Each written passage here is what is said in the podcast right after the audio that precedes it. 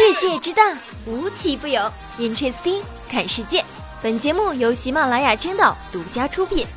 Hello，大家好，我是冰冰。在这里呢，先给大家介绍一下我自己。我呢是一个长相乖巧、声音多变、性格温柔、笑起来 像杠铃一样的小女生呢。我是 Interesting 新上任的执行官，从今天开始，以后就由我们一起看世界。好了，话不多说，先进入到今天的 Interesting 吧。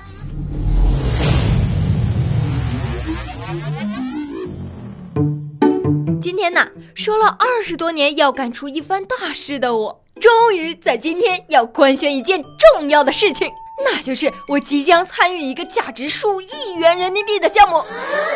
没错，大家没有猜错，那就是集福活动。哎。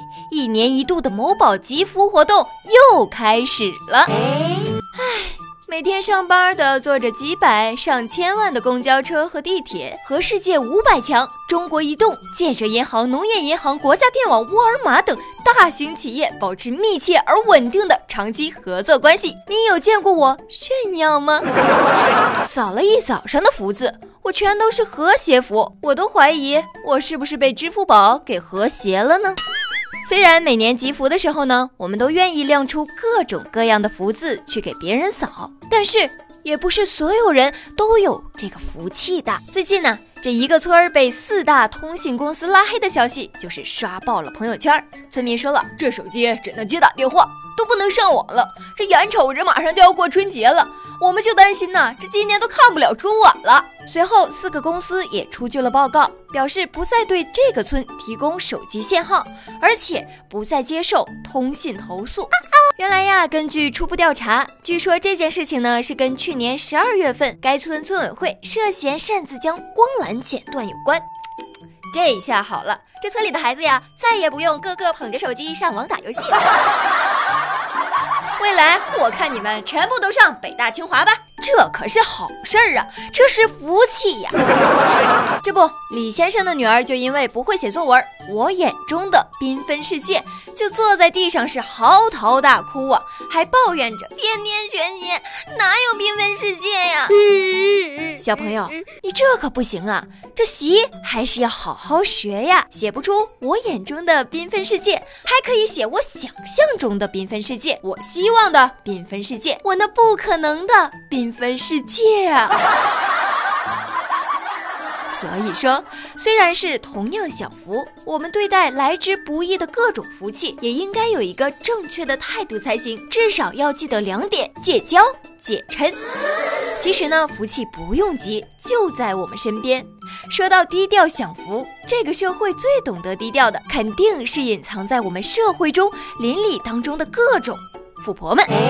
多少男孩表示啊，富婆呀，你们藏的可是太好了，我都找不到你们，我不想努力了。前天晚上就是众星云集的微博之夜，那除了现场的各大美女呀、小鲜肉霸屏之外呢，还有一排座位非常的吸引人的眼球，那就是正好坐在小鲜肉和美女后面一排的富婆席。这有网友就说了：“唉，你说说，就是能拿到这些顶流明星后一排座位卡的人。”我觉得他们肯定是非富即贵。其实冰冰非常认同这位网友的观点，但是我觉得呢，坐在后排的人还有一种可能，就是他们是微博营销大户，但是他们在我的心中还是一样的，也都是富婆，非富即贵。所以像我这种什么都没有的人，我还是选择默默的去刷《爱情公寓五》吧。看什么《爱情公寓》啊？你是有爱情还是有公寓啊？有富婆抢镜，东阳那边就有富豪争友，怎么回事啊？外媒说，日本亿万富翁前泽有作要征集女友和他一起进行环月旅行。你听听，人家这对象处的多浪漫，都处到月球上去了。哎呦我去！不过呢，这也将成为一个新的纪录片节目的主题。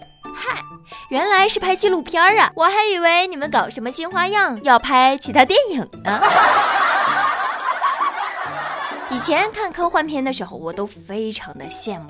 你说有超能力就能上天入地，现在在现实生活中，我也信了。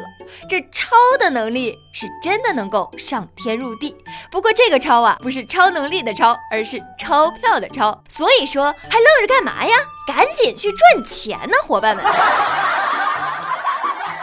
这就是传说中的找人一起上天吗？喂，谈恋爱吗？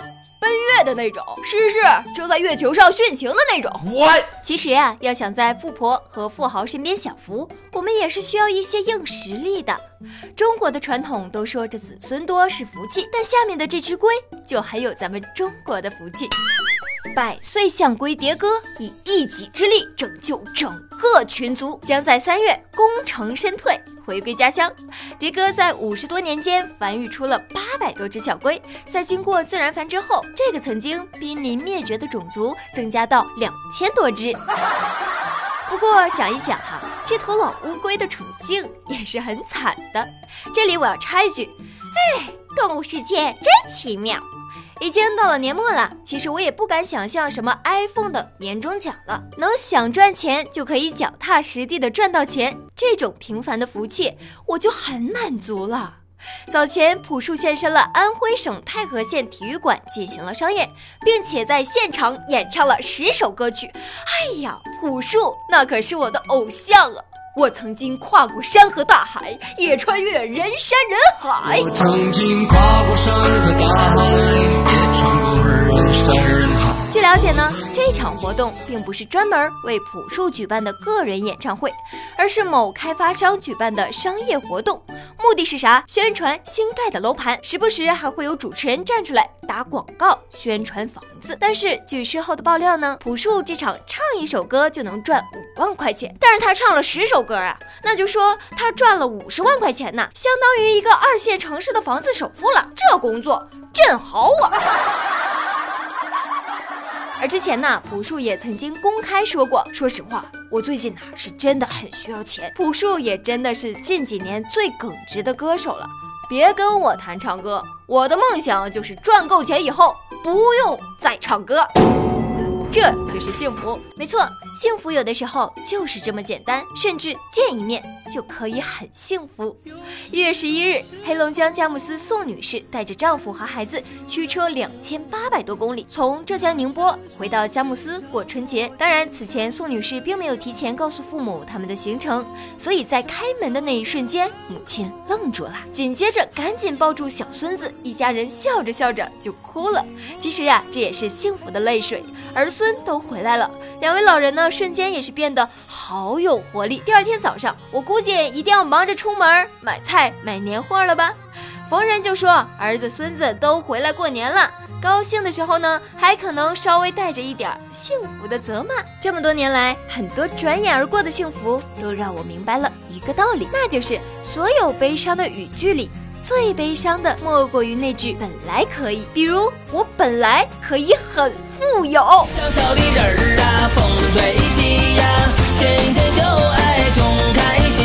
了，今天的 Interesting 就到这里了，我是玲玲，我们下期再见。